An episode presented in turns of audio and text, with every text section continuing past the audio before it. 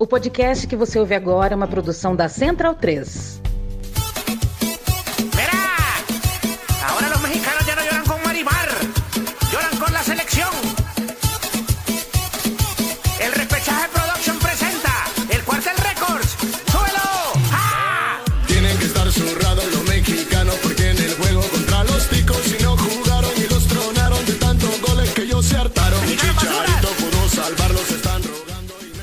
Senhoras e senhores, este é o podcast Meu Time de Botão. Bem-vindo e bem-vinda. Eu me chamo Leandro e a mim ao meu lado está Paulo Júnior. A gente grava isso de olho, olha só, né?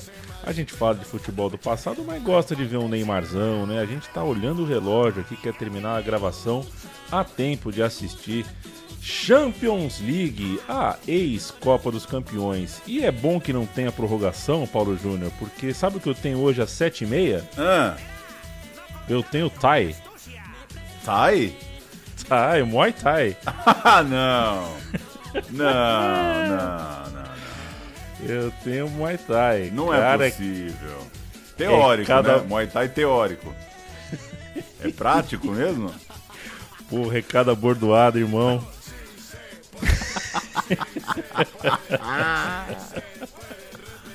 Não é possível, não é possível. Cara, é gostoso, hein? Não, não é gostoso. Gostoso é ler um livro, cara. Gostoso é, é fazer uma caipirinha e ver um jogo da Libertadores.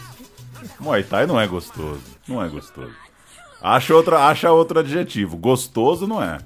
É, tá bom. Vou procurar outro adjetivo e te conto quando estiver em São Paulo para uma espécie de last dance no Autônomos, que no fundo, sempre que eu me quebro ah, fazendo exercício, eu penso na gente, eu penso no, no grito de guerra do Autônomos, ali eu penso, cara, é para conseguir jogar um pouquinho mais de bola, né? Porque se não tiver mais a bola, irmão, eu dificilmente vou me preocupar de novo em escolher o que eu vou comer, fazer exercício, mas tá gostoso. Tá gostoso, embora o adjetivo não seja o ideal, tá gostoso. A gente tá ouvindo ao fundo, Paulo Júnior, La Canción del Repechage, a canção da repescagem, uma dessa, um desses encontros que a gente buscando na internet encontra. Por que será, Paulo Júnior? A gente vai falar de repescagem de Copa do Mundo, claro, visitando especificamente os confrontos entre continentes. A chamada repescagem interconfederação, seria isso? A, a Isso, é. repescagem intercontinental, é, que cruza, né, times que não foram automaticamente à Copa em seus respectivos continentes, em suas respectivas disputas. Você lembrou que a gente está ouvindo a canção da repescagem? Ela é feita para tirar uma onda em relação ao México em 2014, não é isso? É isso. É, o México sofre- passou aquele drama todo para vir para a Copa do Mundo no Brasil, né? É, e foi um clube, um- uma seleção que foi jogar repescagem e não é comum, né? O México ah, sempre se classifica de maneira fácil, né? E acabou não indo ah, fácil para aquela Copa. Mas a gente não vai contar essa história do México, esse playoff do México, porque, enfim, até por limitação de tempo, pra gente não ficar aqui duas horas contando história, é, a gente tirou fora as repescagens mais recentes. Então o botão vai partir de 1958, data da primeira vez que países de diferentes continentes se cruzaram valendo vaga, e a gente para em 2002. Nesse período entre 1958 e 2002, são 12 confrontos, e a gente vai contar os 12 confrontos na pegada William Bonner e William Vitifib aqui, fazendo a escaladinha do Jornal Nacional. 1958, País de Gales contra Israel. 1962 teve Espanha e Marrocos, Coreia do Sul e Iugoslávia e México e Paraguai. 1974, União Soviética e Chile. Para a Copa seguinte, 78, Hungria e Bolívia.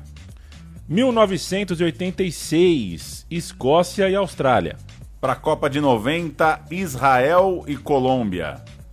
1994, Argentina e Austrália. 1998, Irã e Austrália.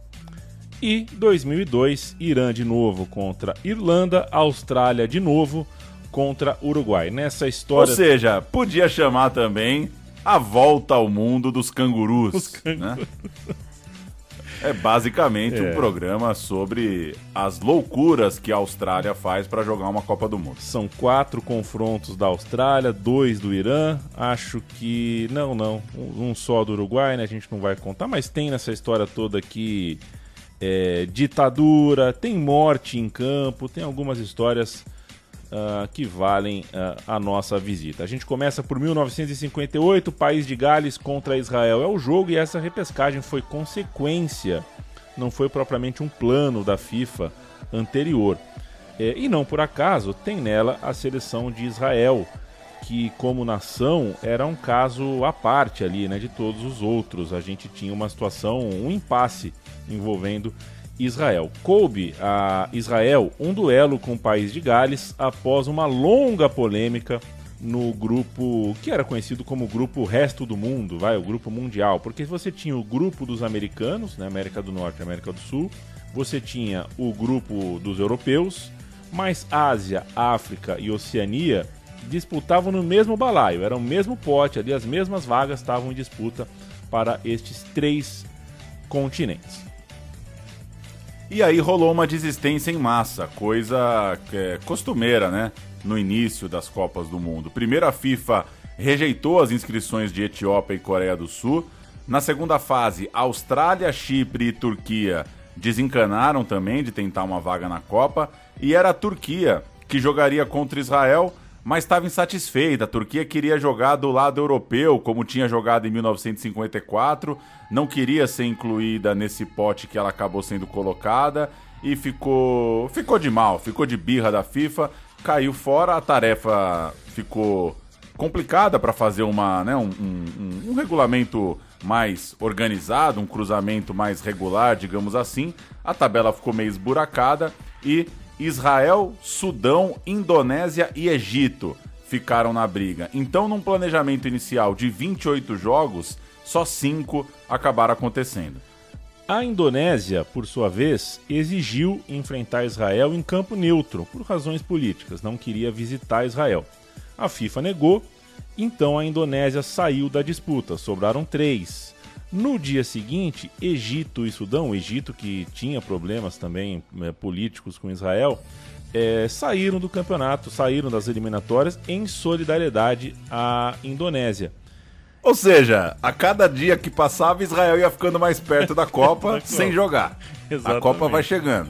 Exatamente, um presente por serem é, personas não gratas aí no rolê. O Israel estava colecionando inimigos e, e- e isso aí já é uma história mais geopolítica do que futebolística, né? Ficou isolada, sem adversário. E a FIFA ficou com o abacaxi na mão, que era uma cláusula, né? Tinha uma parte do regulamento que dizia que para jogar a Copa você tem que ter enfrentado pelo menos um adversário, tem que jogar pelo menos um jogo. As eliminatórias serviam basicamente para isso. E para resolver esse problema, a FIFA então ressuscitou eliminados de outros torneios, no caso do torneio europeu. Pegou todos os segundos colocados que estavam então eliminados, fez um sorteio e foi então que País de Gales acabou ressuscitando no rolê, né? Voltou ao caminho da Copa do Mundo de 58 na Suécia é, através desse sorteio. Em janeiro de 58, já ano da Copa do Mundo, a vaga derradeira e um confronto inusitado aconteceu. País de Gales viajou num voo militar com uma certa tensão, era uma viagem preocupante de alguma forma e tamanha preocupação causou, entre outras coisas, o esquecimento das bolas. Não deveria ir para a Copa, né, Paulo? O País de Gales viajou para um jogo valendo vaga na Copa e não levou bola. Será que levou o RG? É, então. Porque assim, na Várzea é uma bola e o RG, RG. né? Pelo menos, né, gente? Pô, o fardamento, a bola tem que levar, né? Acabou que não fez falta, País de Gales conseguiu um duplo 2 a 0 né? 2 Não a... fez falta, grifo seu, né? Porque pode ser que em algum momento fez falta. né? Foi, O cara entrou pra aquecer, não tinha bola. Alguma falta fez. Mas no fim da história, acabou dando em classificação da mesma forma. Em Israel, 2 a 0 É, em Gales, de novo 2 a 0 País de Gales no agregado fez 4 a 0 E na descrição que a gente tem à disposição dos jogos, é destacada a violência israelense. Né? O time de Israel, quando viu que não ia dar na bola, começou a bater forte, bater firme. É, a vaca já tinha ido pro brejo mesmo, a seleção israelense deu a famosa apelada. País de Gales, no jogo da classificação. País de Gales 2, Israel 0. Kelsey, Hopkins, Williams, Mel Charles e Bowen. Harrington, o motorzinho, John Charles, o famoso João Carlos, Hewitt e Medwin no ataque, All Church, ou Todas as Igrejas, e Cliff Jones, o Joãozinho Penhasco. Seleção de Israel, que por pouco então não foi a Copa do Mundo, somando desistências alheias. Rodorov, Levkovic, Mordokovic e Resnick, três zagueiros, Stelmach, Tisch, os dois volantes, e aí uma linha de meio e atacantes, Aaron Amar, Glazer, Yosef Goldstein, Isaac Namias e Boschels Gegosian. Esse é o time de Israel que perdeu, como diria meu amigo Diogo, quando a gente marcava um contra lá na rua, perdeu na ida e na vinda. a ida e na perdeu um duplo 2 a 0 País de Gales foi, portanto, a Copa do Mundo. Tem um sobe-som do ambiente do jogo para depois a gente lembrar um pouquinho o que que País de Gales fez na Copa. If Wales could beat Israel, they'd be taking a step nearer those finals in Sweden in the summer. After nearly 40 minutes attractive football, All Church scored Wales' opener.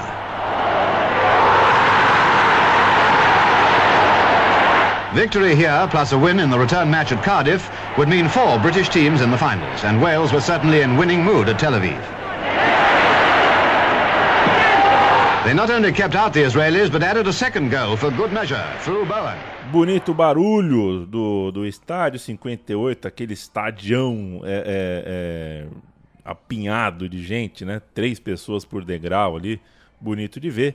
País de Gales é, passou, foi para a Copa do Mundo, meio que nessa né, ressurreição aí, através de um sorteio para pegar uma seleção de Israel que era mais fraca. E a gente sabe muito bem que País de Gales cruzou na Copa de 58 o caminho de Edson Arantes do Nascimento Pelé, 17 anos, homem de três corações, descoberto em Bauru, revelado pelo Santos Futebol Clube e que uh, venceria aquela Copa do Mundo, não sem antes, nas quartas de final, marcar um gol antológico contra País de Gales. Não foi o único gol antológico do Pelé naquela Copa, mas foi um deles. E como o jogo foi 1 a 0, né? Esse gol tem um peso todo especial. O Edson Leite vai narrar pra gente o gol do Pelé contra País de Gales. Salva agora milagrosamente a cidadela de Kelsey do País de Gales. Vai de sorte arremessar para o Brasil. Prepara-se de sorte, chama a Mazola para fora da área. Arremessa para a Mazola. Corte de mão agora do zagueiro lateral esquerdo. Arthur não marca. Bola mandada agora por Põe pela lateral das arquibancadas em novo arremesso para o time brasileiro. Vai arremessar de sorte para a Mazola, repetindo o lance. Mazola de puxeta para o corpo de Diri. De cabeça para Pelé. Pelé deu espetacularmente. Pelé!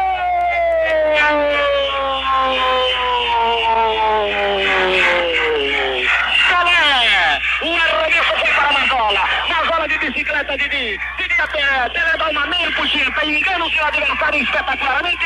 E rola a calota por baixo do corpo do arqueiro pela linha de fundo. Placar na. E vale lembrar, é, País de Gales chega às quartas de final porque consegue ainda passar por um playoff na própria fase de grupos, né?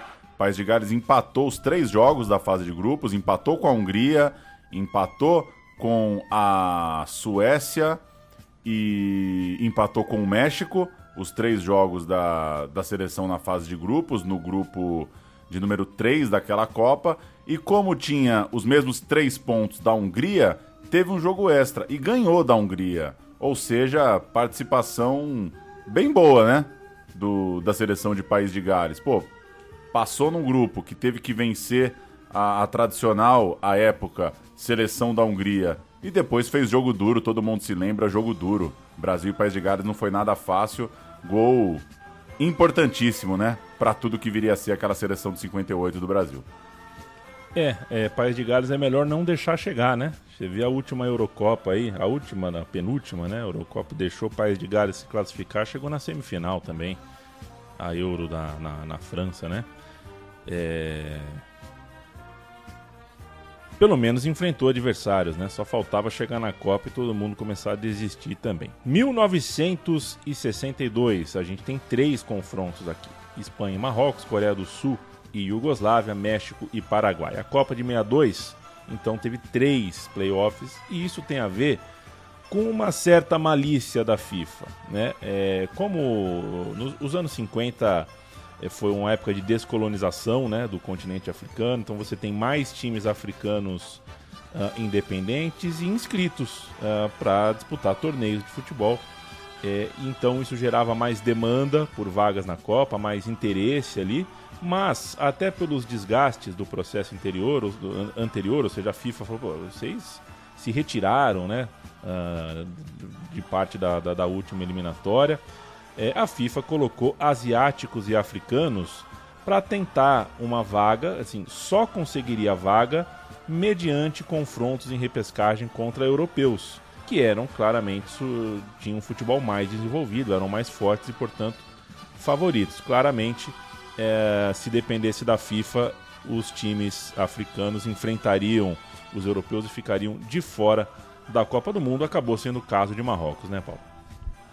Pois é, o futebol marroquino era mais estruturado que muitos de seus vizinhos, muitos de seus irmãos de continente ali na região, mas não significa que necessariamente daria jogo equilibrado contra a Espanha. Do mesmo jeito, o futebol da Coreia do Sul não parecia ser forte o suficiente para bater de frente com a Iugoslávia, e os iugoslavos, inclusive, fizeram 5 a 1 e 3 a 1 num ritmo bem tranquilo para carimbar o passaporte ao Chile. Mas a Espanha precisou suar a camisa. Era uma seleção histórica de Di Stefano, de Gento, de Puscas. E num solo marroquino, ali é, não muito longe da Espanha, imagino que Casablanca para Madrid deve dar uns, uns mil quilômetros. É, ma talvez. Marrakech, do... Marrakech Málaga é Florianópolis, Buenos Aires. Ô, louco, hein? Cravou? e aí, no, em solo marroquino, é, deu 1 a 0 Gol de Del Sol aos 35 do segundo tempo, apertado, então não, não, foi, não foi uma vantagem tranquila. E no jogo de volta, dias depois, 3 a 2 para a seleção da Espanha contra Marrocos. Jogo, então, complicado. Marrocos chegou a empatar o jogo em 1 a 1 depois seguiu lutando até o final da partida, fez o 3 a 2 ainda tinha um tempo para buscar o empate, ou seja, a classificação no Bernabeu vem num agregado de 4 a 2 né? 1 a 0 fora, 3 a 2 em casa, mas não com a, com a vantagem no placar que alguém poderia ter imaginado.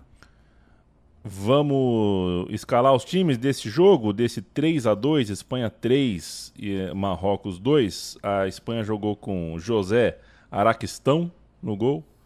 É, não, pera um pouquinho, porque uh, o meu Google tá com essa mania de traduzir. Araqustein, imaginei de, de princípio que era um basco. É, Rividia, Santa Maria e Caleja. Tem o Luiz Del Sol, que marcou inclusive é, o gol do jogo de ida, né? Essa era a linha de defesa. Ruiz, Sosa, Cordo Aguirre e Ignacio Zoco no meio de campo. O Puscas não jogou nem o Gento. No ataque jogou Di Stefano, Marcelino Martinez e Henrique Colar, o técnico Pedro Scartin. A seleção marroquina que tentava o grande feito em pleno Santiago Bernabéu. Ahmed Larisse, Belay Larbi, Betashi, Bouchaib Tibari, Majoube Emberete, Riai Caife, Brahim Zahar e Abdallah Azhar. Essa é a seleção de Marrocos, que fez bonito, fez bonito, marcou dois gols lá dentro do Bernabéu, incomodou a favorita seleção espanhola. Vamos ver a TV espanhola reportando o jogo, contando desse 3 a 2. Madrid, 23 de diciembre de 1961 y Marruecos como adversario. España ya ha derrotado a Marruecos en Casablanca por 1 a 0. Pero como van a ver, este partido que se presumía fácil no lo fue. Ahí está el primer gol español realizado por Marcelino. El gol desde otro ángulo.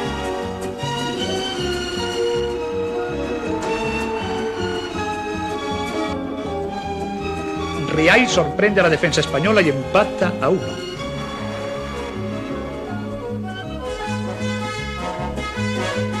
Tras esta jugada, Di Stefano va a marcar el segundo. Vean la repetición de la jugada.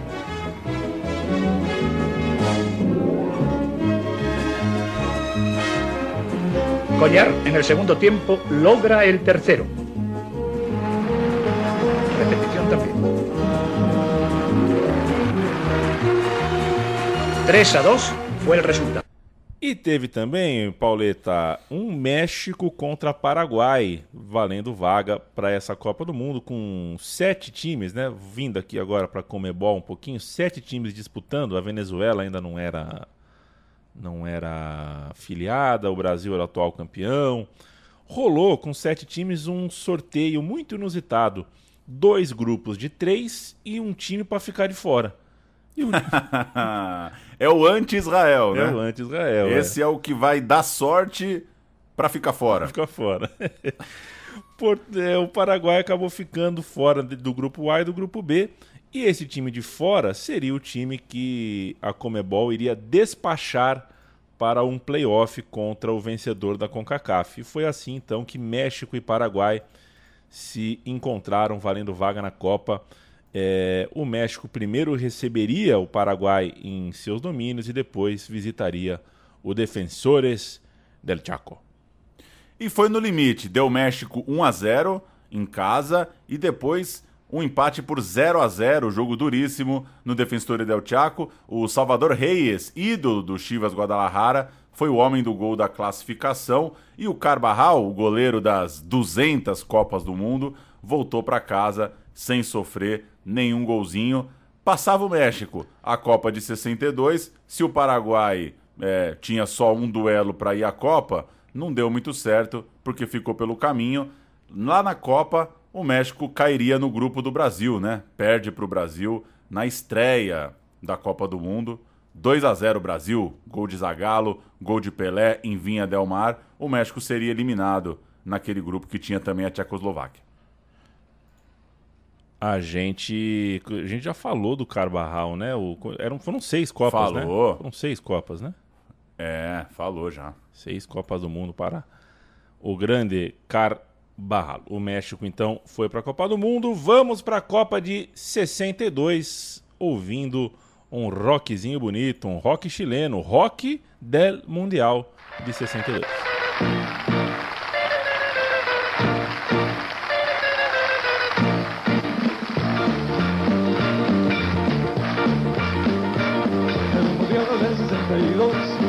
una fiesta universal del deporte del balón como consigna general celebrando nuestros triunfos bailaremos rock and roll nos invade la alegría y de todo corazón.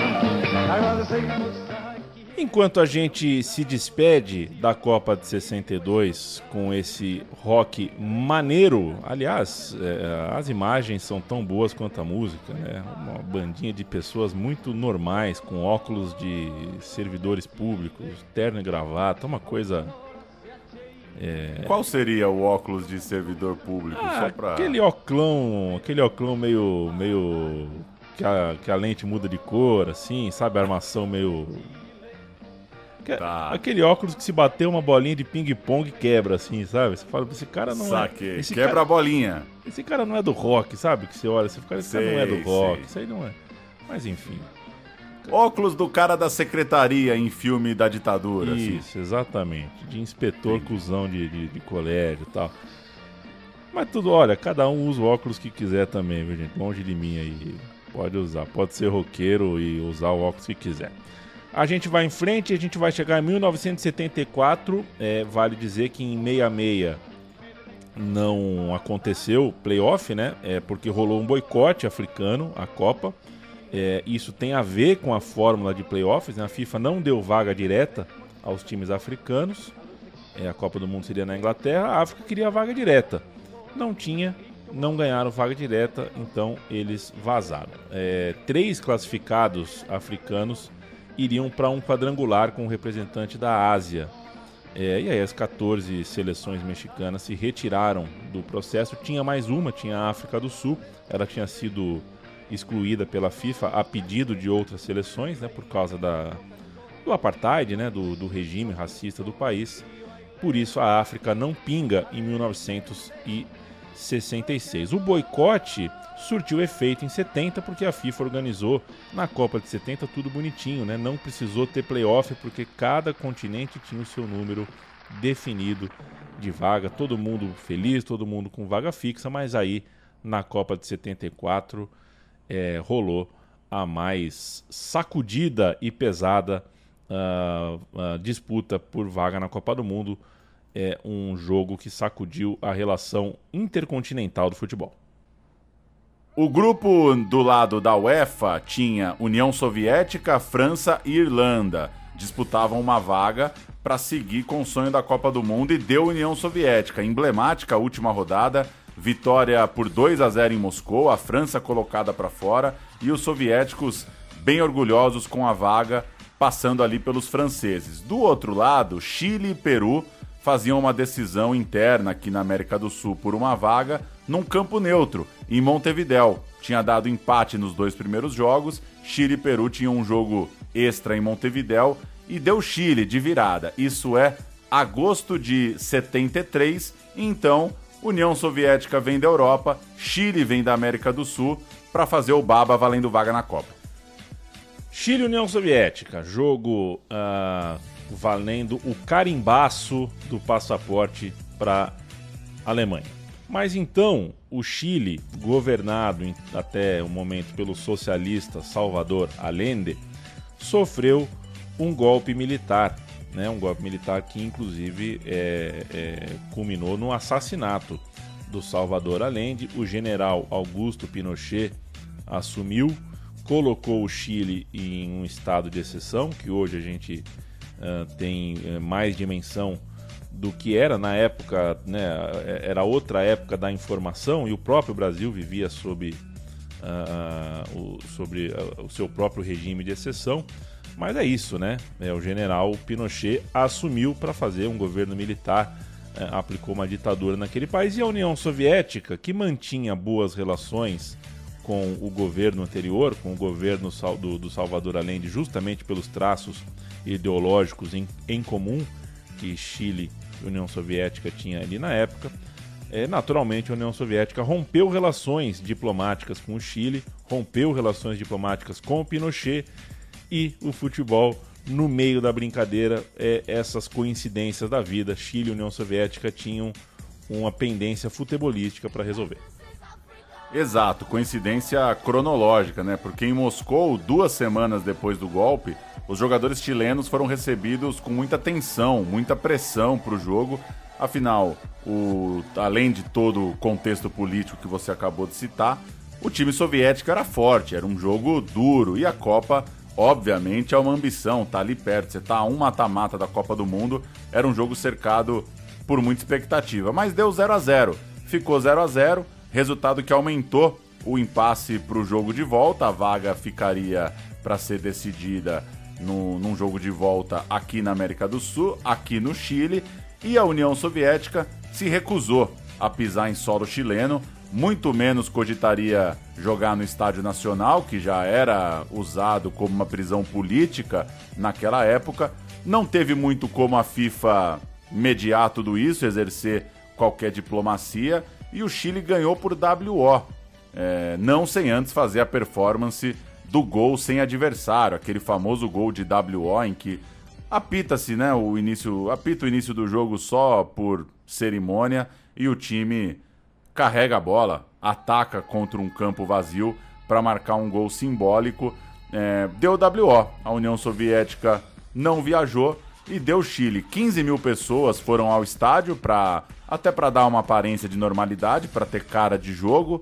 O hino tocou, os árbitros é, apitaram, tudo parecia jogo. Fizeram um cerimonial completo e essa cena bem pitoresca, bem curiosa, acabou colocando o Chile na Copa do Mundo. Que momento, hein? Que momento. É. Agora que a gente vive outro cenário de conflitos ao redor do mundo e punições esportivas, esse aqui é, sem dúvidas, o mais conhecido, né, nesse ambiente de eliminatórias e repescagem para a Copa, né? E, o time não viajou, e se chuta não fizeram fora, né, também. Oi, Pois é, e se erra o gol, se né? erra o Sabia gol? que eu perguntava isso, né? É, perdi muito jogo de WO é, quando era um garotinho lá no futebol de salão, principalmente os jogos em Guaratinguetá, que o ônibus saía às quatro e meia da manhã e sempre faltava algum menino, sei lá, perdia a hora e a gente viajava com nove. Já viajava sabendo que ia dar WO. Mas enfim, momento emblemático, né, da diplomacia do futebol. Uma seleção não quis viajar, a outra foi declarada vencedora com direito a todo um, um cenário, a todo um cerimonial para marcar aquele jogo que não aconteceu. É, entre, entre as partes desse cerimonial, 15 mil pessoas né, que foram ao estádio para dar aquela aparência de normalidade. É, aí gasta esparadrapo, veste o uniforme, toca o hino. Já não sei se chamaram a banda, né? Porque pô, faz a banda ir até o estádio para tocar o hino. É, o árbitro, tudo certinho, apita, tudo fingido. é, quando na verdade bastava só né, uma conversa entre cartolas. Falar, bom, é WO, WO, vamos cada um pra tua casa. Enfim, é uma cena dantesca. É, quando a gente é mais menino, a gente costuma puxar mais. A gente acha pitoresco, acha divertido, vai crescendo, vai percebendo que na verdade é uma cena bastante baixo astral. Você tem aí, pode deixar eu abrir aqui, a seleção do Chile nessa Copa, que papel que fez? Você tá fazendo a numeralha aqui, eu não peguei, deixa eu ver aqui. Copa de 1974, É. o Chile caiu no grupo das Alemanhas. East Germany, West Germany e Chile. Perfeito. Chile ficou no terceiro lugar do grupo das Alemanhas. Perdeu 1 a 0 na estreia para a Alemanha Ocidental, empatou com a Alemanha Oriental e só empatou com a Austrália. Não venceu nenhum joguinho. Tivesse ganhado da Austrália esse último jogo, teria pelo menos dado uma, uma embolada ali no grupo. Nem isso.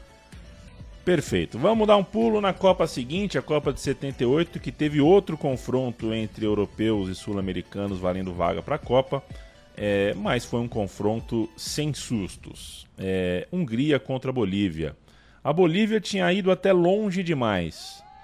né? A Bolívia, as eliminatórias da Comebol juntavam três grupos, acho que eram três grupos de dois grupos de três e um grupo de quatro, alguma coisa assim.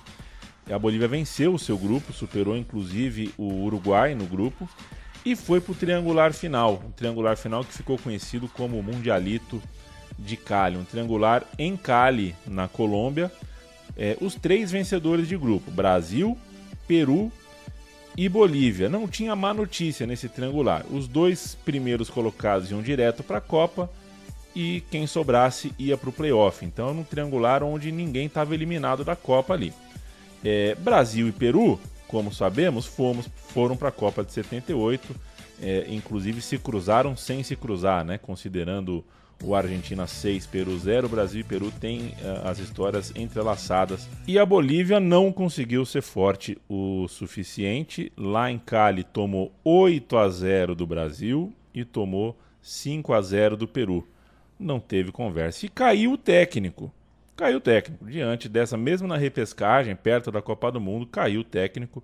Veio um alemão, um alemão que tinha já trabalhos na Bolívia, o Eduard Virba, pronto para fazer o time parar de tomar gol. Era esse o objetivo, mas Paulo Júnior, a Bolívia não parou de tomar gol.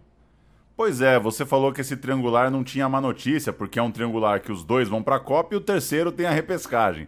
A má notícia é que a repescagem começava em Budapeste.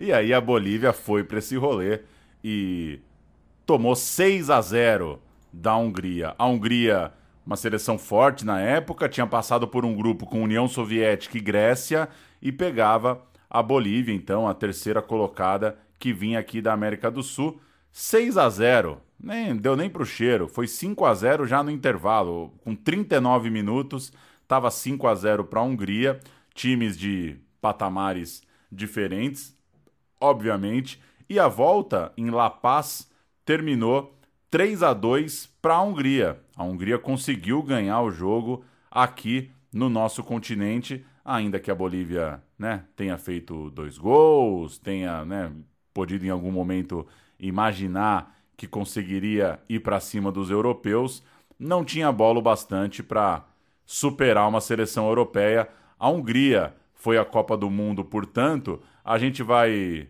subir um som e só para registrar que na Copa do Mundo a Hungria foi lanterninha, lanterninha do grupo 1. Passou por esse grupo difícil, sapecou a Bolívia, mas na Copa não conseguiu grandes coisas. Perdeu para a Argentina, perdeu para a Itália e perdeu para a França. Que grupinho também, hein?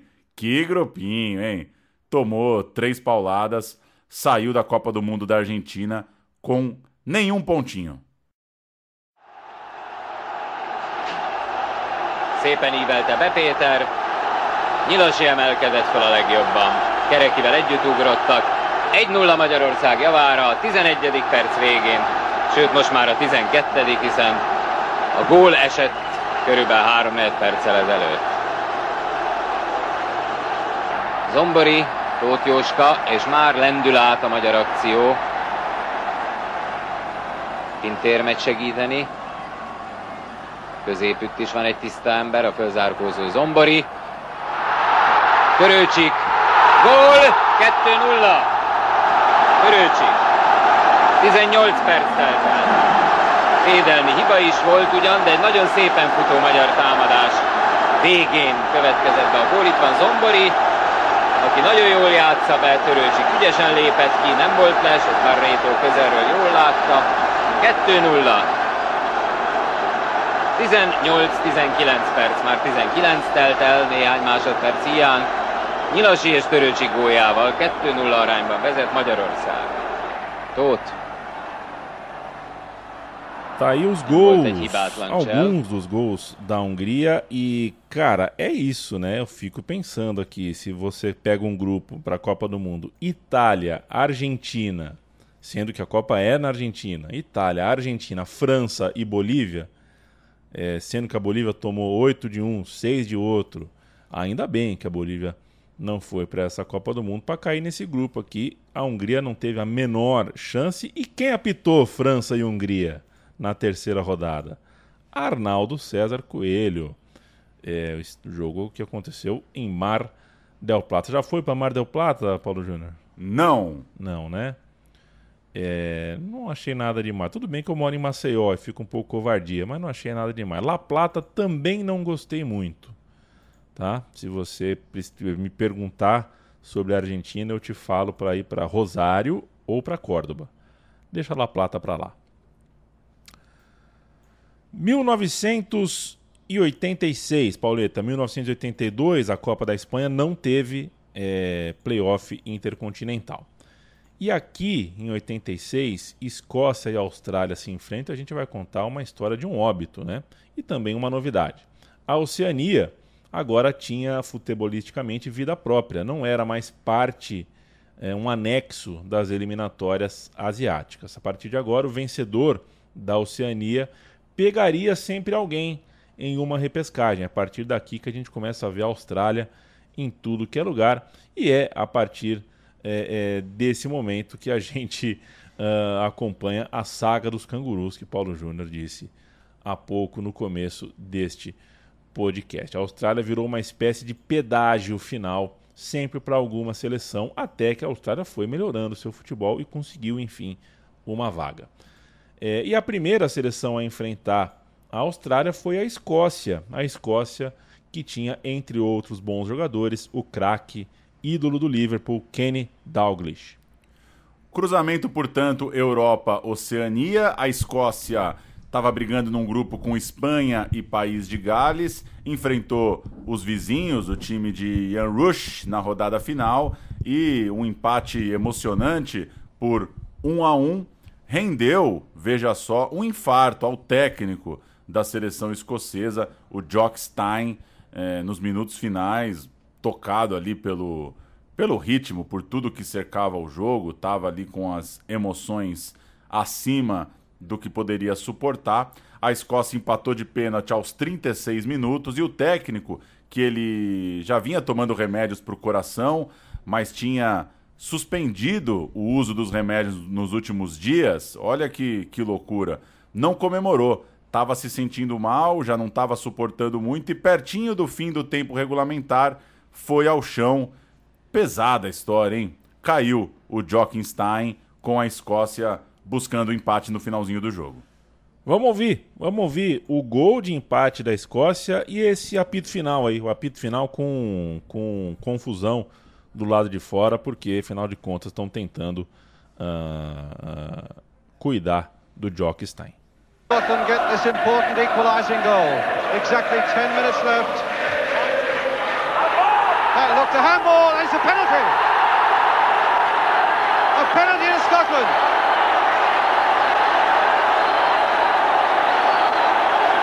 Well, the Welsh bench distraught. But Southall has some work to do. The cross floated in. Scored! Scotland have equalised. They might have well have saved themselves with nine minutes to go.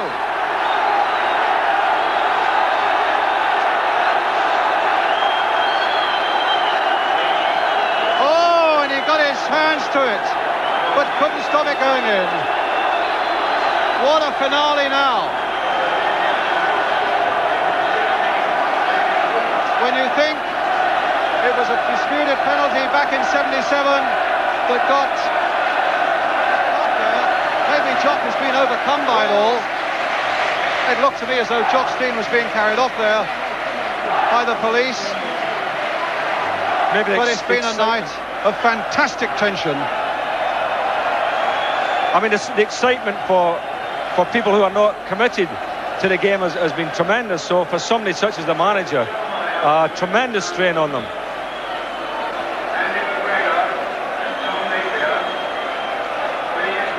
So Scotland have come and have achieved really what they wanted to achieve, not to be beaten. É importante dizer, inclusive, né, Paulo, você citou, né, que o Jack, o, o Jockstein é, é, suspendeu temporariamente e de forma deliberada o uso dos seus remédios para o coração, porque, enfim, são remédios que dão sono, né, dão um pouco de fraqueza, e ele precisava estar tá na pegada para trabalhar, porque valia vaga para a Copa e tudo mais. Achou que era um risco que valia a pena correr e pagou com a vida. E bastante gente faz isso, não exatamente como o Mr. Stein, mas tem muita gente que suspende medicamento, suspende remédio porque tem algum trampo para fazer, alguma coisa, alguma satisfação para dar para alguém. É, e isso é um risco, gente. Se tem remédio para tomar, uh, eu indico que tome, né? É, o, o Jockstein morreu menos de uma hora depois do apito final, claro, em decorrência da insuficiência cardíaca que o fim daquela partida lhe gerou. Quem assumiu em seu lugar foi o então não muito experiente Alex Ferguson. Houve um Alex Ferguson jovem? Teve, jovem. Não era propriamente jovem, né? Mas era um, um aprendiz. O é Alex... jovem. Ele é de 41. É. Então ali. Tava bem, é. 85, tava voando. Tava voando. Tava voando. 44 anos. Alex Ferguson, 44 anos, técnico do Aberdeen e também auxiliar técnico do Jockstein na seleção. Escocesa. Isso eu gosto, viu? É. Ah, pô. O Tite leva, assim, os melhores do Brasileirão sobe de auxiliar do Tite. É, eu não vejo problema também. Não eu vejo gosto. Problema. É, eu também gosto. acho uma boa. Dá pro cara tocar o Aberdeen e o auxiliar de, de seleção? Dá. Na Copa de 2018, o Tite mandou todos os departamentos de scouting dos times da primeira divisão. Cada seleção pegou um time, né? Ah, é, teve essa. Doideira, né, cara? Porque assim, coube a, Doideira. sei lá, o, a, o scout do Flamengo teve que estudar o Panamá, sabe? É, loucura, né? Eu achei curioso, enfim. Vamos abrir aspas aqui pro Ferguson. Não sei exatamente aonde ele declarou isso, mas ele. E não declarou. era Sir. Ainda não era Sir, por isso. Como estamos... a gente respeita a tradição britânica, a gente só chama de Sir depois da condecoração, né? Depois que virou Sir. É, abre aspas. Quando saímos, quando saíamos no ônibus, havia milhares de- torcedores do lado de fora. A tristeza silenciosa na atmosfera foi inesquecível. A memória permanente é a de um silêncio solene. Era como se o rei tivesse morrido. E para o futebol, o rei tinha mesmo morrido. Foi isso que ah, disse depois, em memória, em retrospecto, o Ferguson sobre ah, aquela noite, né? Escócia classificada para a Copa, mas um clima eh, realmente, literalmente de velório. E aí então tem o mata-mata contra a Austrália, 2 a 0 e 0 a 0. A Escócia ganha por 2 a 0 em Glasgow, mais de 60 mil pessoas para o confronto e viaja a Melbourne, joga pelo empate no jogo na Oceania, consegue passar. O árbitro de Austrália e Escócia em Melbourne. Não sei. José Roberto Wright, o homem que está sempre certo. Ainda sem clima de festa essa classificação, claro, é, em memória do treinador que acabara de morrer, mas de, de toda forma uma classificação consistente ali da Austrália. Fez o que precisava fazer, da, da Escócia, desculpa, fez o que precisava fazer no jogo de ida, marcou dois gols no início do, do segundo tempo, na parte inicial do segundo tempo, para definir o jogo contra a Austrália e viajar para Melbourne já com um placar um pouco mais tranquilo, podendo jogar pelo empate. Vamos cantar esses times aí? Eu vou dar a Austrália, que recebeu a Escócia em seu país. Terry Greedy, Davidson, Jennings, Iancos, Radcliffe e Doom. Paticas, Murphy e Crino. David Mitchell, do Eintracht Frankfurt, e John Koshma, do Sydney City.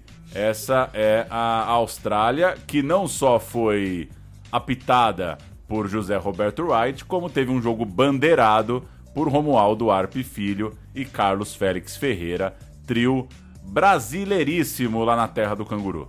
Cadê você, Carlos Félix Ferreira, o famoso CFF? A Escócia jogou com Jim Leighton, que foi o goleiro, inclusive jogou contra o Brasil na Copa de 90. Golg, McLeish, Miller e Malpas. Paul Maxtey, o capitão Saunes, camisa 10, Roy Aitken e o Dave Cooper, camisa 11. No ataque, David Speedy, do Chelsea, e o Frank McVenny, do West Ham. Três jogadores do Aberdeen. Ninguém pode acusar o Alex Ferguson de ter feito a panelinha do time dele, né? Três jogadores, tá tudo certo. Três de 11, Tá tudo, tudo, bem. E pra variar, é, para variar não, porque teve história boa. Depois de tudo isso, a Escócia foi à Copa e também não ganhou nenhum joguinho, nenhum joguinho. Caiu também num grupo complicado na Copa de 86.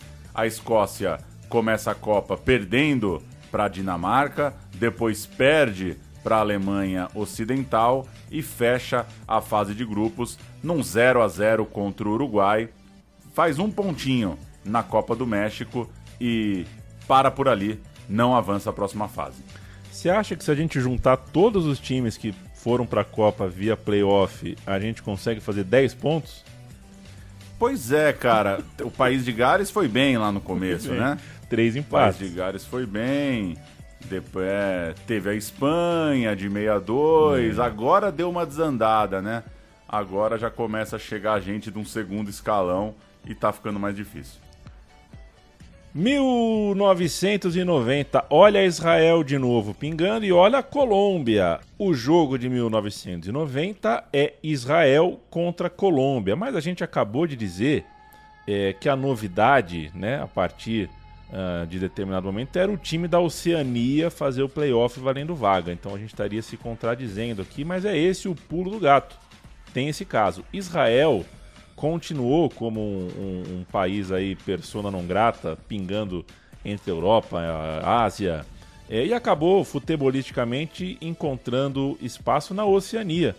Israel, por conveniência geopolítica, disputou as eliminatórias pela Oceania e fez um triangular final, na ocasião, contra a Austrália e Nova Zelândia, os dois principais países daquele continente e passou, classificou, venceu os dois.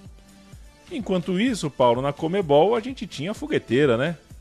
Ah, foi, foi, foi nesse tempo? Foi, foi concomitante. Foi nesse tempo, que coisa. A Argentina, atual campeã mundial, já estava garantida e a Colômbia é quem conseguiu uma vaga no playoff. O Uruguai também se classificou de forma direta, a Colômbia ficou com uma vaga no playoff e o time cafeteiro recebia Israel em outubro de 89, alguns meses da Copa do Mundo, venceu por 1 a 0 aos 30 do segundo tempo, saiu o gol de Uzuriaga. A gente vai ouvir agora pela Caracol o gol que garantiu a vitória colombiana em Barranquilha, 1 a 0 para cima de Israel. Jogo de ida dessas repescagens intercontinentais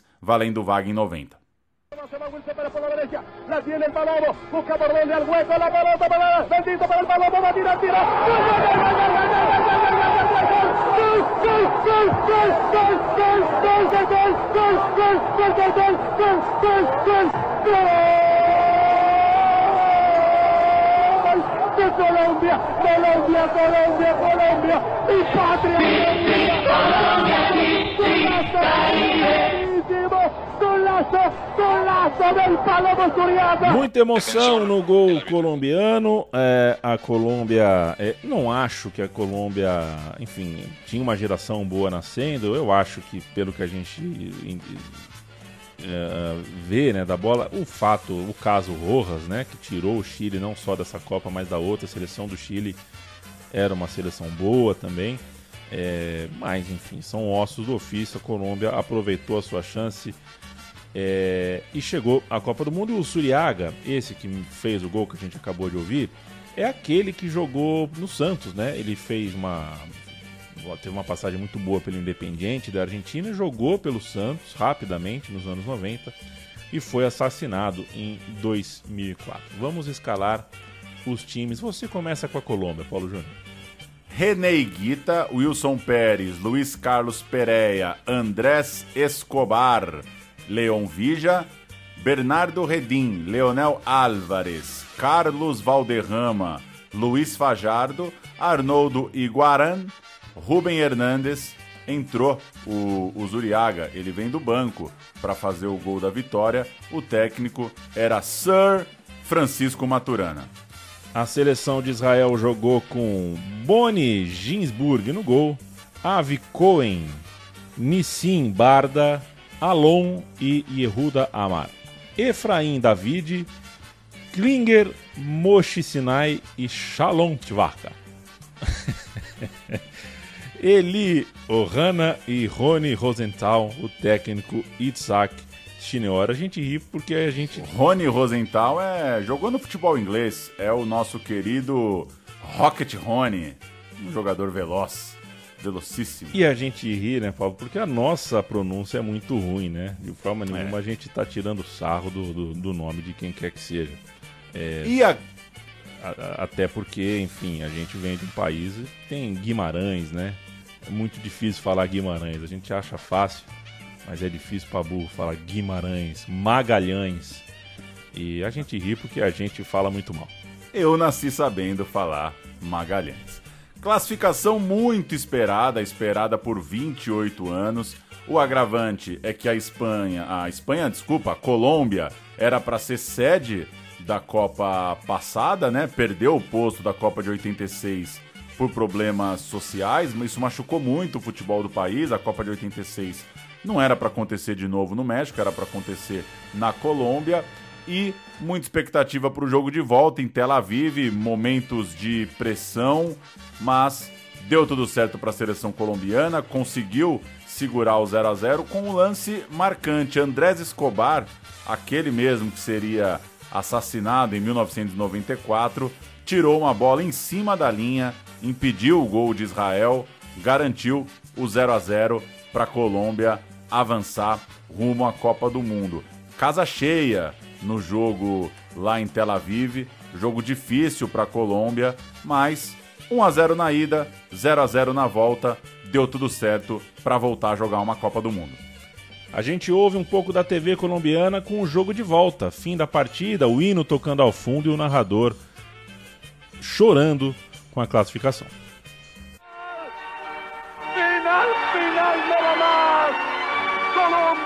Italia, Colombia está en Italia, Colombia, Colombia está en Italia.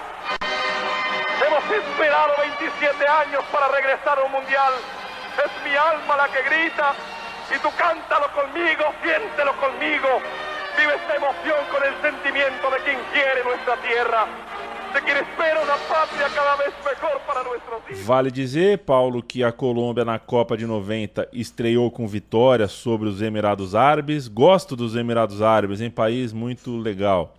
Depois perdeu para a Iugoslávia, 1 a 0 na segunda rodada, jogou em Bolonha essas duas partidas e é, o terceiro jogo é o mais marcante, né? Alemanha 1, Colômbia 1. Gol do Rincon aos 45 do segundo tempo. Esse gol classificou a Colômbia pela primeira vez para um mata-mata de Copa do Mundo. Foi um gol comemorado como título. Título, título, alegria, euforia. Aí você chega nas oitavas de final e o Iguita, é, goleiro colombiano, resolve sair dibrando, né? Eu vou driblar.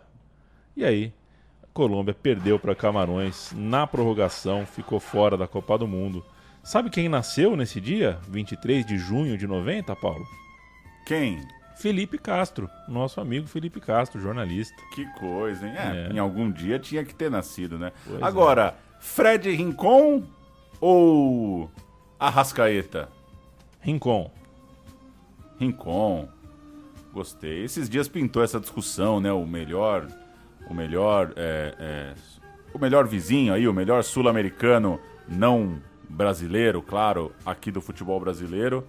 E eu fico com o Rincon também. Ainda acho que o Rincon jogou mais bola no Brasil do que toda essa bolaça que o Arrascaeta joga. Jogou já no Cruzeiro e aperfeiçoou no Flamengo. Senhor jogador de bola. Mas não pode sair driblando numa oitava de final de Copa, hein, Guita? Você me desculpa, tá? Não, goleiro não É. pode sair driblando e nem no, no, no dois toques. É, não, não, Não tem. pode, não, não tem nem. Não precisa nem até o fim da frase. Que cagada, né? Que Mas cagada. tá tudo bem, acontece. Jogo em Nápoles, né? Dois foi em gols Nápoles. de Roger Milá. E aqui a história, né, Austrália contra a Argentina, é bastante lembrada por ser um playoff icônico, mas é, é importante a gente lembrar que era uma repescagem de três pernas, mais ou menos como é o Mundial de Clubes hoje, né? Era um playoff, uma vaga para três times. Antes de Austrália e Argentina se enfrentarem, rolou um Canadá contra a Austrália. Os Jogos Perdidos, né, o, o portal Jogos Perdidos foi criado nesse dia, né, para assistir Canadá e Austrália. É, uma vaga para três qualificados, a Austrália passou pelo Canadá. Na América do Sul, a Argentina, depois de fazer duas finais de Copa, estava perdendo boa parte de sua geração, estava perdendo o técnico Bilardo e estava perdendo o Maradona, né? A carreira do Maradona e, de certa forma, a própria vida do Maradona entrando num colapso ali após 1990. Preso, desligado do Napoli, suspenso por doping por mais de um ano. Maradona, claro, ficou fora da seleção por um bom tempo, ganhou peso, perdeu aquela forma que ele tinha, depois ainda jogou no Sevilha, jogou no Newell's, mas estava longe de ser o grande Maradona já visto. E a seleção da Argentina derrapava nas eliminatórias. O time era treinado pelo Alfio Basile e na última rodada das eliminatórias da Comebol tomou o inesquecível, o famoso 5 a 0 para a Colômbia em pleno Monumental de Núñez. Grandioso jogo, né, da história do futebol sul-americano. Aquele sacode jogou a Argentina para a repescagem e ainda foi no lucro, porque bastava um gol do Paraguai no outro jogo do grupo e a Argentina tinha ficado fora, inclusive da repescagem, ou seja, tomou 5 a 0 da Colômbia e ainda tinha que juntar os cacos e agradecer que tinha uma chance, uma boa chance, de ainda chegar à Copa via repescagem. Enfrentar a Austrália na repescagem não parecia uma má notícia, porque era fácil de cravar o favoritismo, apesar de tudo, né? O time da Argentina estava em crise, mas era forte o suficiente para dominar a Austrália. Ou será que não? Essa interrogação ficou na cabeça de todo um país e para sanar parte da crise, o Alfo Basile chamou o cara. Maradona. Ele. É, assim, eles tinham acabado de ver é, o que o Brasil tinha feito contra o Uruguai, né? O Brasil teimou, teimou, teimou, o Parreira teimou, até que chamou o Romário. O Romário resolveu. Fez o melhor jogo da carreira dele, Brasil 2, Uruguai 0, Brasil na Copa. Por que não fazer o mesmo, né? Aí a Argentina chamou o Maradona de volta, o Maradona que fez uma bateria, passou um mês e meio, dois meses lutando muito para perder peso e voltar à forma. Maradona, na hora do desespero, estava convocado. A gente ouve o Maradona falando sobre a volta, dando uma entrevista é, assim que foi confirmado como ah, convocado novamente. mi adhesión a los muchachos que estaban dentro de la cancha, ¿no? Porque yo también no pasé, la verdad, eh, eh, por ese por ese 5 a 0. Pero era como que como que me hubiese gustado también, o sea, poder haber poder haber llegado a esa instancia, ¿no? Y vos, si hay una cosa por la cual nunca hiciste conflictos, nunca tuviste problemas por la selección, dejaste todo. Y ahora parece ser que sos la única tabla de salvación de esta selección. ¿Qué pasa por tu mente? No, ¿Por qué eh, antes eh, ese, No, mira, yo creo que- ese dejarte de lado y por qué ahora casi tocando el timbre del departamento? No, no, mira, yo, yo lo que quiero que quede claro es que yo no soy ningún salvador. Yo solamente eh, me muero por, por colaborar por la selección. Eso, eso E o Maradona, Paulo, deu passe, né? Lá em Sydney, lá na Austrália. Alô, Fernando Vives, um beijo pra você. Que jogo pra voltar, hein, meu? Que jogo, que bucha, né? Caramba, Que caramba. E é, obviamente, né, você falou do Romário, um, um cara desse volta é a 10 e a faixa, né? É, claro. Não, é, é, eu era muito pequeno à época, não vou lembrar, mas imagino eu que nem se cogitou Maradona no banco, né? À medida que, à medida que ele tá de volta, tá de volta pra jogar, claro. É, e acho que tinha gente naquele time que queria mais é se ver livre da faixa de capitão e da camisa 10 também. É, o Maradona deu passe para o gol do Balbo no fim do primeiro tempo. O jogo acabou 1 a 1 em Sydney. Olha só, né? Um empate. Não foi nada tranquilo como alguns imaginavam. O empate foi bastante criticado. É, a seleção foi criticada, mas o pânico veio mesmo quando no jogo da volta em Núñez, na Argentina, o jogo que valia a vaga, o tudo ou nada. A Argentina fez um primeiro tempo péssimo. Era praxe naquela seleção, mas aquele jogo tinha que funcionar e a Argentina jogou nada no primeiro tempo. Naquele intervalo, o torcedor argentino estava com o coração na mão, né? É, realmente com medo de não ir para a Copa do Mundo e só conseguiu desafogar aos 13 do segundo tempo da prorrogação, quando saiu o gol argentino e um gol meio contra, meio espírita, né? O zagueiro australiano foi cortar um cruzamento lá na linha de fundo, a bola bateu no cara, encobriu o goleiro, caiu do outro lado da rede. É um gol é, realmente inusitado.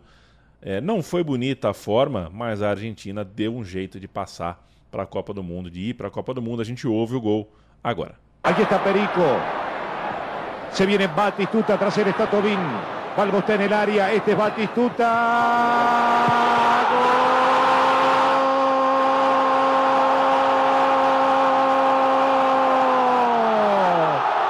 Gol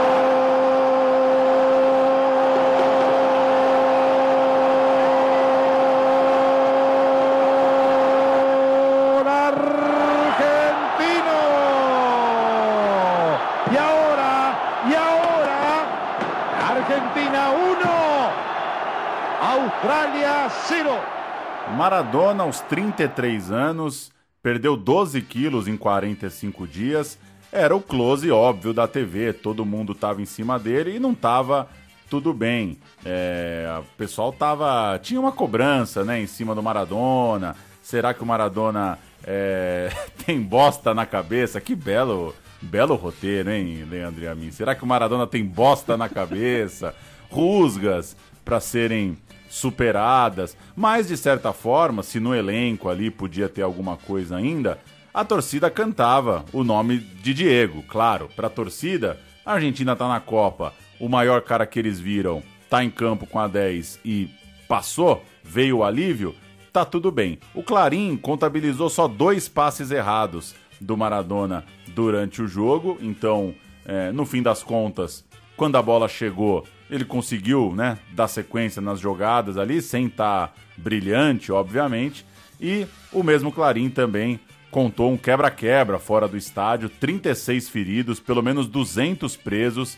Foi um dia quente para Argentina e Austrália. Vou cantar a Argentina do, do 1 a 0 no Monumental. Goicoechea, Chamou, Vasquez, Ruggeri, McAllister, Redondo, Pérez, Simeone, Maradona, Balbo e Batistuta. Entrou o Zapato, o técnico era o Basílio, como você disse. A grande diferença de um jogo para o outro ali no meio-campo era a presença do Simeone, né?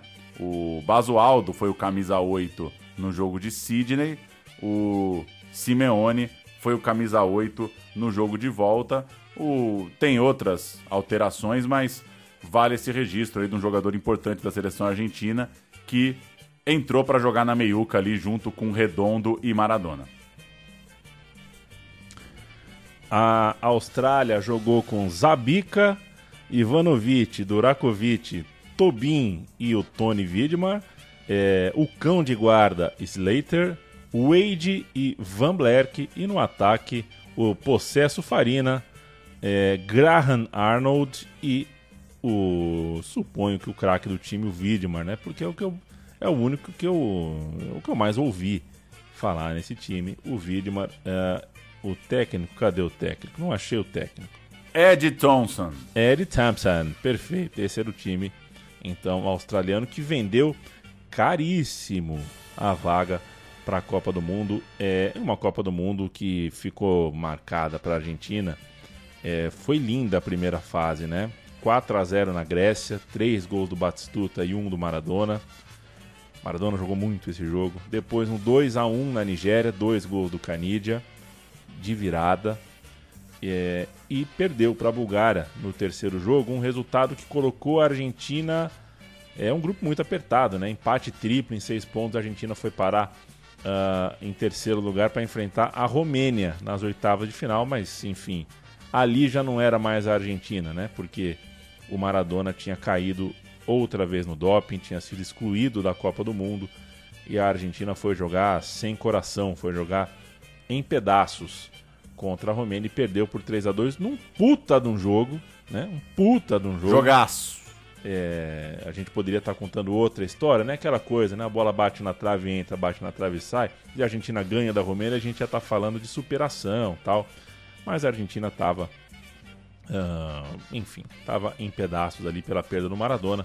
Saiu da Copa do Mundo nas oitavas de final. 1998, Pauleta. Irã e Austrália. Já começa a dar no saco essa coisa da Austrália, sempre fazendo playoff. Ela tá sempre buscando essa vaga indireta, precisa passar pelo playoff intercontinental. Era a primeira Copa com 32 times, todo mundo ganhou mais vaga, menos a Oceania. A Austrália não teve direito a conseguir uma vaga direto, mas dessa vez rolou, digamos, uma facilidade, pelo menos teórica, no cruzamento. A Oceania dessa vez brigaria com a Ásia no jogo da repescagem entre continentes. Para a Austrália, era um caminho tranquilo, um caminho fácil. Todo mundo já esperava que a Austrália ia vencer o torneio da Oceania e se classificar com sobras. Do lado da Ásia, o Irã perdeu para a Arábia Saudita no seu grupo. E aí, no duelo dos vices da Ásia, um jogo que tinha ali o Golden Goal, o Japão foi à Copa e deixou o Irã na repescagem. Ou seja, a briga do Irã primeiro foi com a Arábia Saudita, a Arábia Saudita foi à Copa. Quando ele pegou o vice do outro lado, o Japão, caiu para o Japão.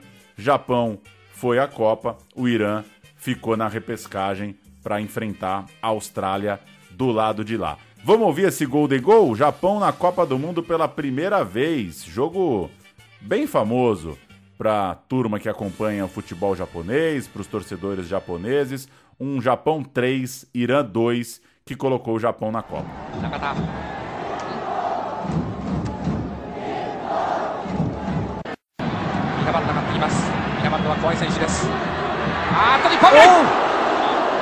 危なかった日本。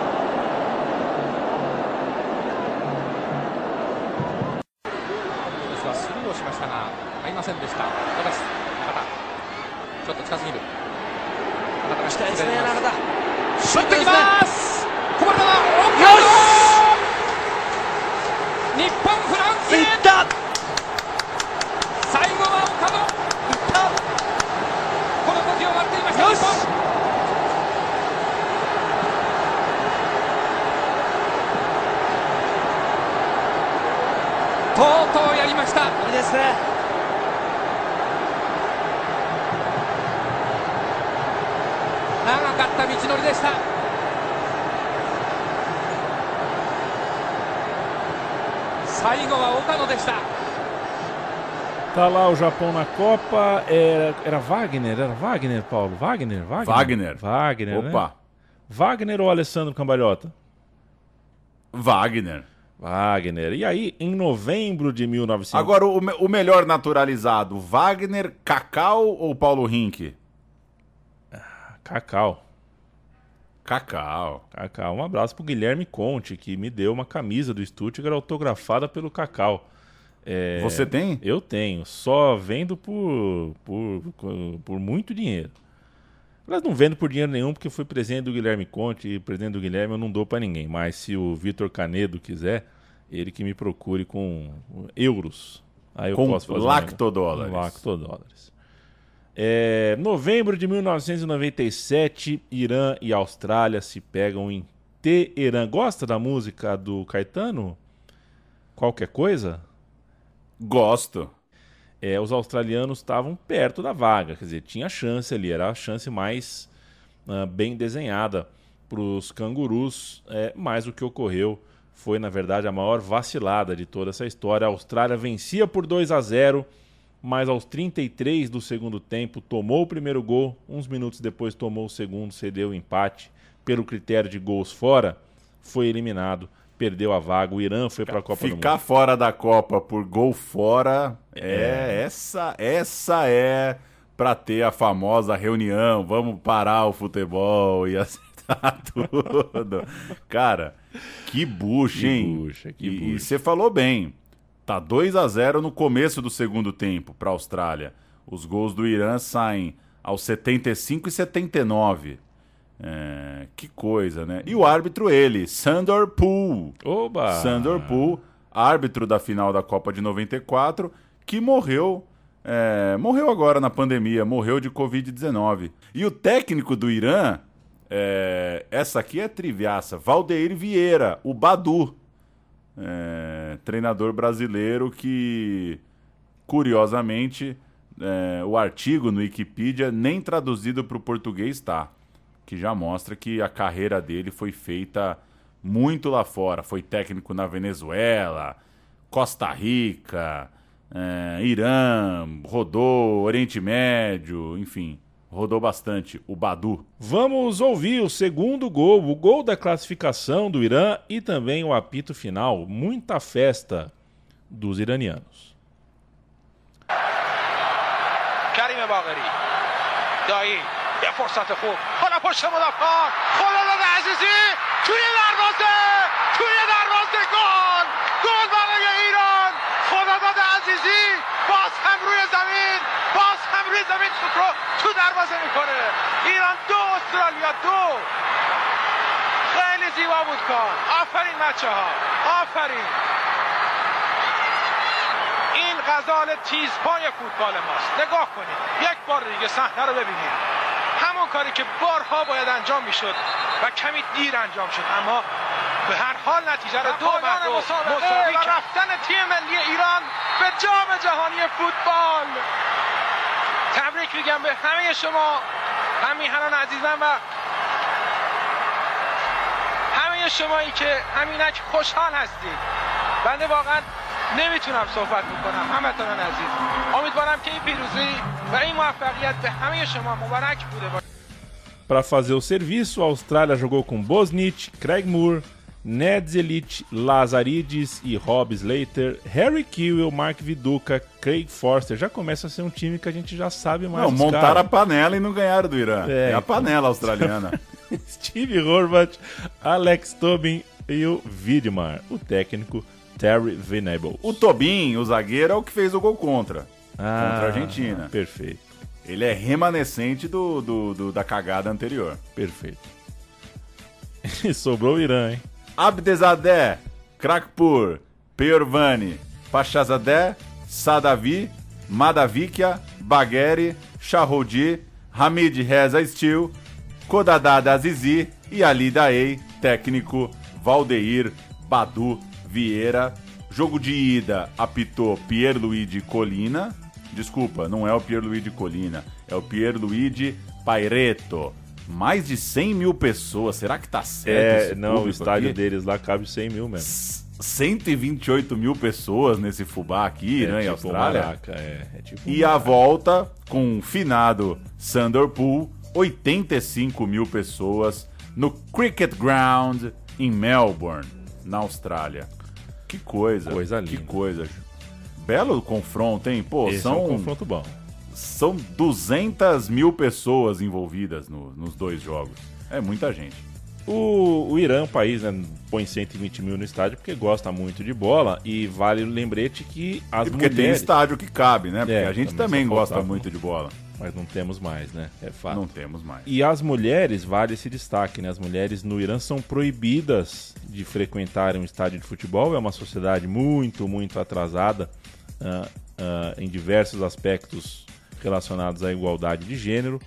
É, e os relatos dizem que as mulheres extravasaram, já que elas não podem entrar no estádio, né? Elas ocuparam as ruas, muitas mulheres comemorando a classificação do Irã para a Copa do Mundo. Quando teve a festa no estádio para receber o time e tudo mais, 3 mil mulheres puderam entrar no estádio, mas havia muito mais do que 3 mil delas fora do estádio comemorando. O Irã jogaria a Copa de 98 num grupo que é uma brincadeira de criança no. no assim, as bolinhas, né, do sorteio da Copa do Mundo brincaram de xadrez verbal aqui, né? Alemanha, Iugoslávia, Irã e Estados Unidos é um grupo, é um grupo geopoliticamente muito pesado. O Irã perdeu para a Iugoslávia em Saint-Étienne, 1 a 0. Depois perdeu, eh, ganhou dos Estados Unidos em Lyon, o famoso jogo das flores, né? Eh, os times trocaram flores ali para tentar passar uma mensagem de paz, já que os dois países estavam em atrito federal e se despediu da Copa do Mundo perdendo por 2 a 0 para a Alemanha em Montpellier, gols de Bierhoff e Klinsmann. Existe bolinha quente, né? Eu não sei como faz para deixar quente, mas existe. Eu acredito na, na teoria da bolinha quente pro sorteio. Chegamos à última edição que a gente vai tratar aqui no programa, claro. Copa de 2002, dois confrontos valendo vaga na Copa em repescagem intercontinental. Irlanda e Irã, Uruguai e Austrália. A Irlanda pode se considerar um país de sorte nessa disputa. A Europa tinha nove grupos, aquele formato que né, durou por muito tempo, nove grupos, os campeões vão direto, os oito, é, oito vices jogam mata-mata é, interno, né? Jogam duelos eliminatórios internos e um sobraria. Esse que sobra pega o time que vem da repescagem da Ásia. Então a Irlanda, que passou pela Holanda, inclusive, na fase de grupos, foi adversária do Irã, que não estava muito bem das pernas. Já quanto ao Irã, para o outro lado do duelo, vale dizer que a Copa é, acontecia em dois países da Ásia, né? A Copa no Japão e na Coreia. Isso diminuiu as vagas dos asiáticos. O Irã perdeu nos grupos, mas passou pelos Emirados Árabes no mata-mata e entrou no caminho da Irlanda, fez esse caminho para cruzar esse sorteado europeu. Primeiro jogo em Dublin, Garoa, vitória do dono- dos donos da casa por 2 a 0, resultado muito bom. E vem o jogo de volta. O Irã faz 1 a 0 aos 44 do segundo tempo. Dá aquela sacudida, vai pra cima, final de jogo, falta um gol para empatar o duelo, mas não consegue. Termina mesmo 1 a 0 só pro Irã.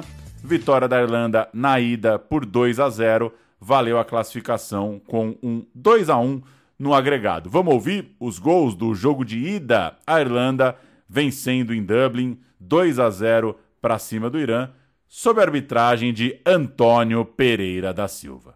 McAteer cleverly knew what he was doing and played for it too. Nervous moments for Mick McCarthy. Ian Hart. No mistake. And the Rockets go off over Lansdowne Road. And that smile tells it all, doesn't it? He just needed to pick a spot and be totally committed, and he did just that. It's McAteer. Measured. Breaks for Robbie Keane. Yes, indeed. And the trademark cartwheel salutes. Such a significant goal. Well, they didn't deal with the second ball that time. You see it so often, not, not properly cleared, edge of the box, and nobody looking for anybody loitering, which Keane was. But I tell you what, George, once he got into position, he really struck it well, didn't he, with his left foot? He caught it right on the meat. And... Cara, Antônio Pereira tomou, tomou uma, uma Guinness em Dublin. Não, e o quarto, o quarto árbitro era o Paulo Sérgio Oliveira, cara. O cara Que fez esse rolê Não, todo. não é possível. Paulo César, o central do apito? Central do apito, o quarto O cara árbitro. meteu a plaquinha de substituição no Irlanda e Irã. Que loucura. Que loucura. Eu queria ter sido juiz, cara. Pô, juiz dá uns rolê legal. Que loucura, Juiz que dá uns puta rolê rolê, legal. cara. É. Que puta rolê. Ah, O, o, o Irã, então, perdeu. Ganhou, mas não levou. O jogo de volta deu Irlanda na Copa do Mundo, a Irlanda de Roy Keane. E lá vem a Austrália de novo. Só que uma Austrália desenvolvida como nunca, né? É, A competição na Oceania não estava mais dando graça, né? 22 a 0 em Tonga, 31 a 0 na Samoa. não dá, né? Não dava, né? Realmente não tinha mais como competir naquele continente. Já o Uruguai, que foi o adversário da Austrália, estava naquele longuíssimo pontos corridos da Comebol e sofrendo bastante. Era uma disputa muito si- específica. Ele tinha o tinha o- o drama do Brasil, né, que a gente viveu em 2002, aquela loucura, o Felipão colocando o Luizão na última rodada para ganhar ah, da Venezuela, o Edilson no ataque e tal. Era esse mesmo drama aí, o Uruguai estava passando ah, igual a gente. O Uruguai empatou na rodada final contra a Argentina, ficou pendurado por um golzinho de saldo. A Colômbia, no mesmo horário, fez 4 a 0 no Paraguai. Se fizesse 5, ou seja, por um golzinho, a Colômbia não passou o Uruguai. Então a Celeste ficou, eh, se classificou para os playoffs por causa de um gol de saldo. Dolorosamente, então os uruguaios eh, tinham é que comemorar a vaga para os playoffs ao invés de lamentar a perda da vaga direta e o mau futebol que apresentou de maneira geral ao longo dessas eliminatórias. E daí voltou da Austrália com uma derrota por 1 a 0. Deu 1 a 0 Austrália no jogo em Melbourne, 20 de novembro de 2001. É, Uruguai perdia, portanto, o jogo de ida. Muita tensão, estava fora dos dois últimos mundiais, autoestima meio baixa e uma Austrália forte fisicamente, embalada ali pelas goleadas, pela soberania local, todo mundo na pegada. A Austrália muito confiante que dessa vez chegaria à Copa do Mundo.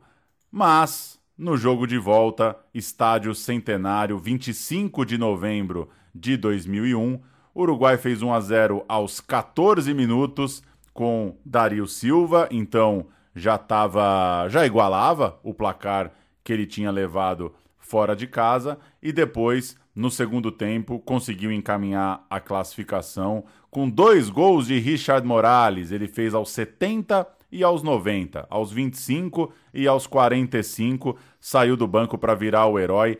3 a 0 para o Uruguai, festa no Estádio Centenário. O Uruguai espantava a perspectiva australiana de chegar à Copa do Mundo. Aquela mesma Austrália de Mark Viduca, de Harry Kewell, a turma da Austrália tentando superar esse difícil caminho rumo ao Mundial, tomava um 3 a 0 do Uruguai no Centenário. Vamos ouvir então os gols 3 a 0 para o Uruguai, voltando à Copa do Mundo. Isso é novembro de 2001 e o Uruguai está garantido na Copa de 2002. Guigu, el pase largo para Darío Silva, corre 9, ahí va Darío con Murphy, Darío, le pegó.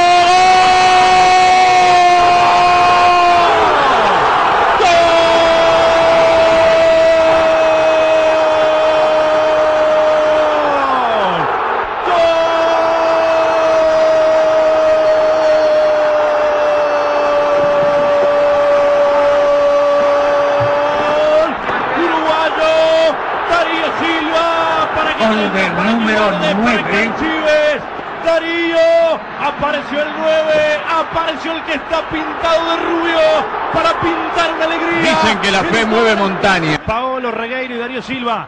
El centro, Chengue.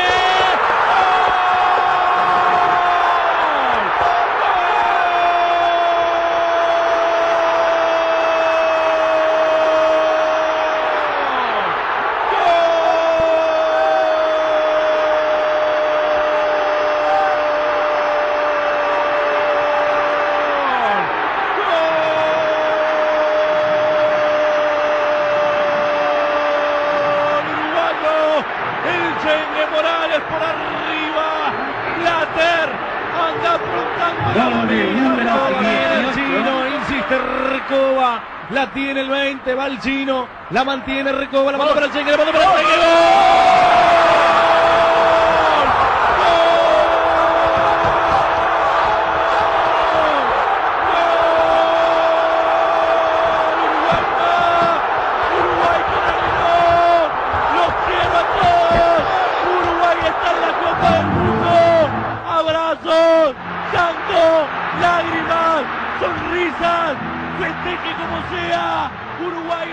que estamos registrando o que fizeram depois na Copa do Mundo, o Uruguai estreia em Ulsan e perde para a Dinamarca por 2 a 1.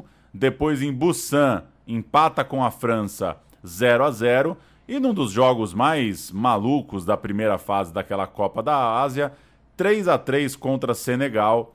Senegal avança à próxima fase com 5 pontos.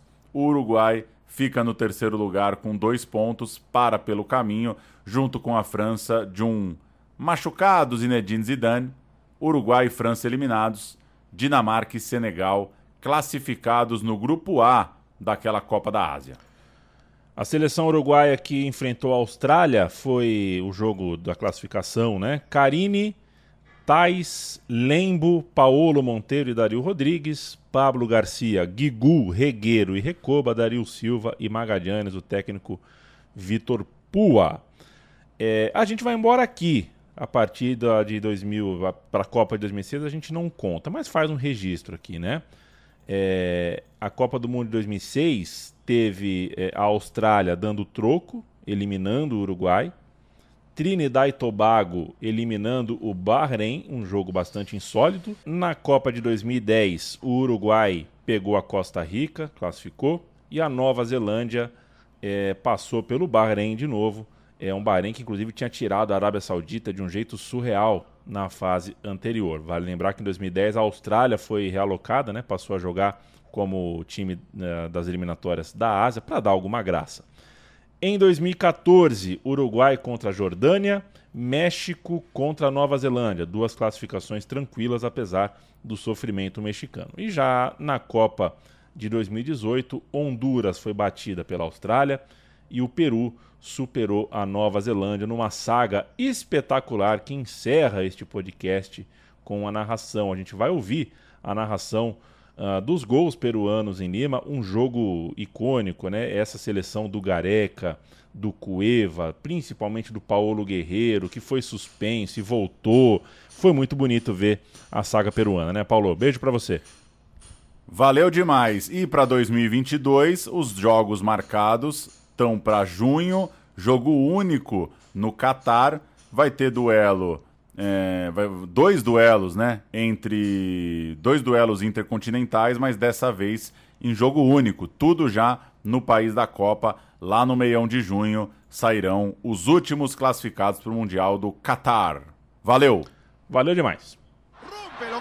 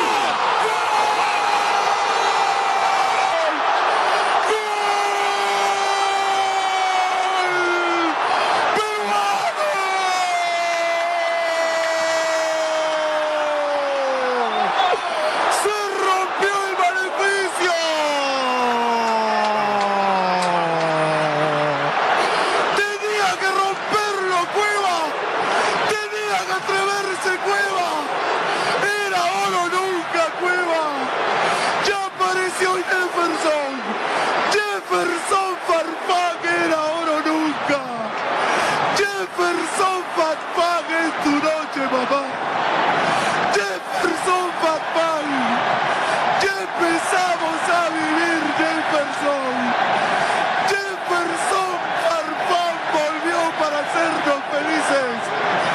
Jefferson Farfán. ¡Gol!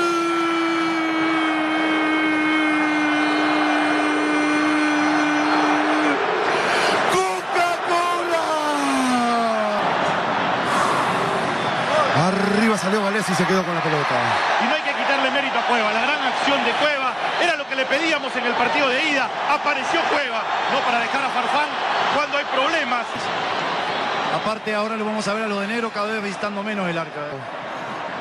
La pelota larga arriba para que se venga.